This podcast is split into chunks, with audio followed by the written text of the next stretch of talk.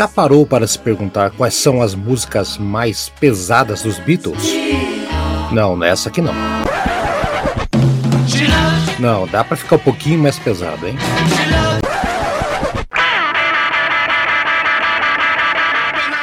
Agora sim, eu, Haroldo Glombi, eu, Tiago Pacheco, vamos conversar sobre as 24 músicas mais pesadas dos Beatles.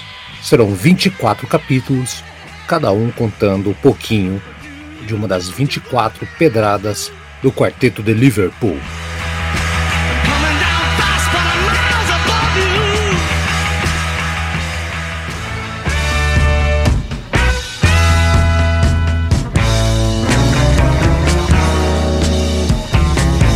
Esta é uma produção na Pauta Podcast. Segundo dia para a gente alcançar as 24 músicas mais pesadíssimas dos Beatles, os Beatles do mal, do mal não, do bem, sempre foram do bem.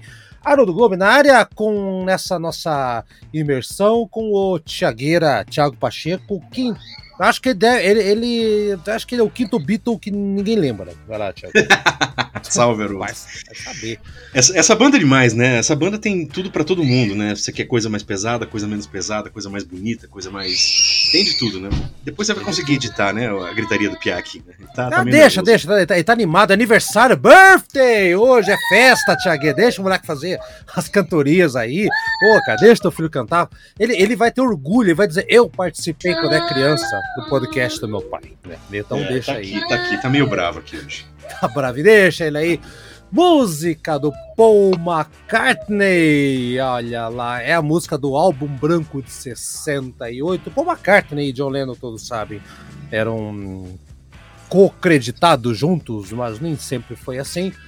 E assim, a Paul McCartney disse, antes de eu passar para o Thiagueira aqui, informações básicas para a galera entender qual é a história da música. Birthday, o aniversário. Uh, tinha alguns amigos do Paul McCartney ali no, no, naquela época ali, né, 68, andando lá. E tava a Pet Boy, tava uma galera lá que era toda na amiguinha do, do pessoal. E eles, e eles, não sabem de quem foi o aniversário. Então foram lá comemorar e eles acabaram. Eles não sabiam é, o que fazer, o que, que podiam fazer na, na, naquelas sessões, enfim, né? Eles tocaram aquela música Plurioma, né? Fizeram com, com Roy Orbison, Little Herschel também começaram a tocar Lucille. E aí foi indo, foi indo, foi indo até que né, as músicas se casaram, o Tiagueiro. Então, essa é mais ou menos a história por cima, né? Lógico, não foi bem assim, tô dando uma, uma, uma floreada aqui pra galera entender, né? A gente não vai entrar em detalhes muito técnicos, são programas mais curtos, né? Então, e aquilo que eu falei, que a, a, apesar do Lennon estar tá aqui, o Lennon participou bem pouco, né? Aquela coisa ali, né?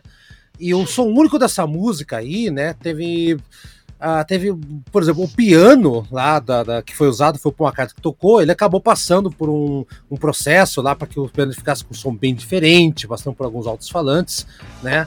Ah, por exemplo, tem gente que falava, Tiagueira, que o Paul McCartney tinha ah, os direitos autorais de Happy Birthday, porque ele tem da música Birthday, não Happy Birthday, né? Aquela música do casamento, tá? Do casamento não, do aniversário, não é aquela lá. E a, o piano que toca lá, ele, ele foi modificado para que soasse como fosse um cravo, e realmente o solo parece um cravo, né? E o Ringo Starr, tá, você que é baterista, tá tocando pra cacete aqui. O que, que você acha dessa música? É uma música pesada. Aliás, o álbum branco também tá recheado de umas pedradas ali, hein, Thiago?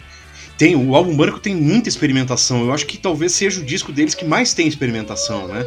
É, experimentação hum. tanto musical quanto de colagem, de produção e tudo mais. E a música, quem chama é o Ringo, né? Quatro, uhum. cinco notinhas ali, mas que são, né? É, é, turum, tum, turum, pá, e aquilo já entra, e é uma levada, né? Pá. É outro, outra pegada do Ringo aqui, né? Mostrando mais Muito uma vez forte. que qualquer coisa que precisar, ele sabe fazer, né? Exatamente.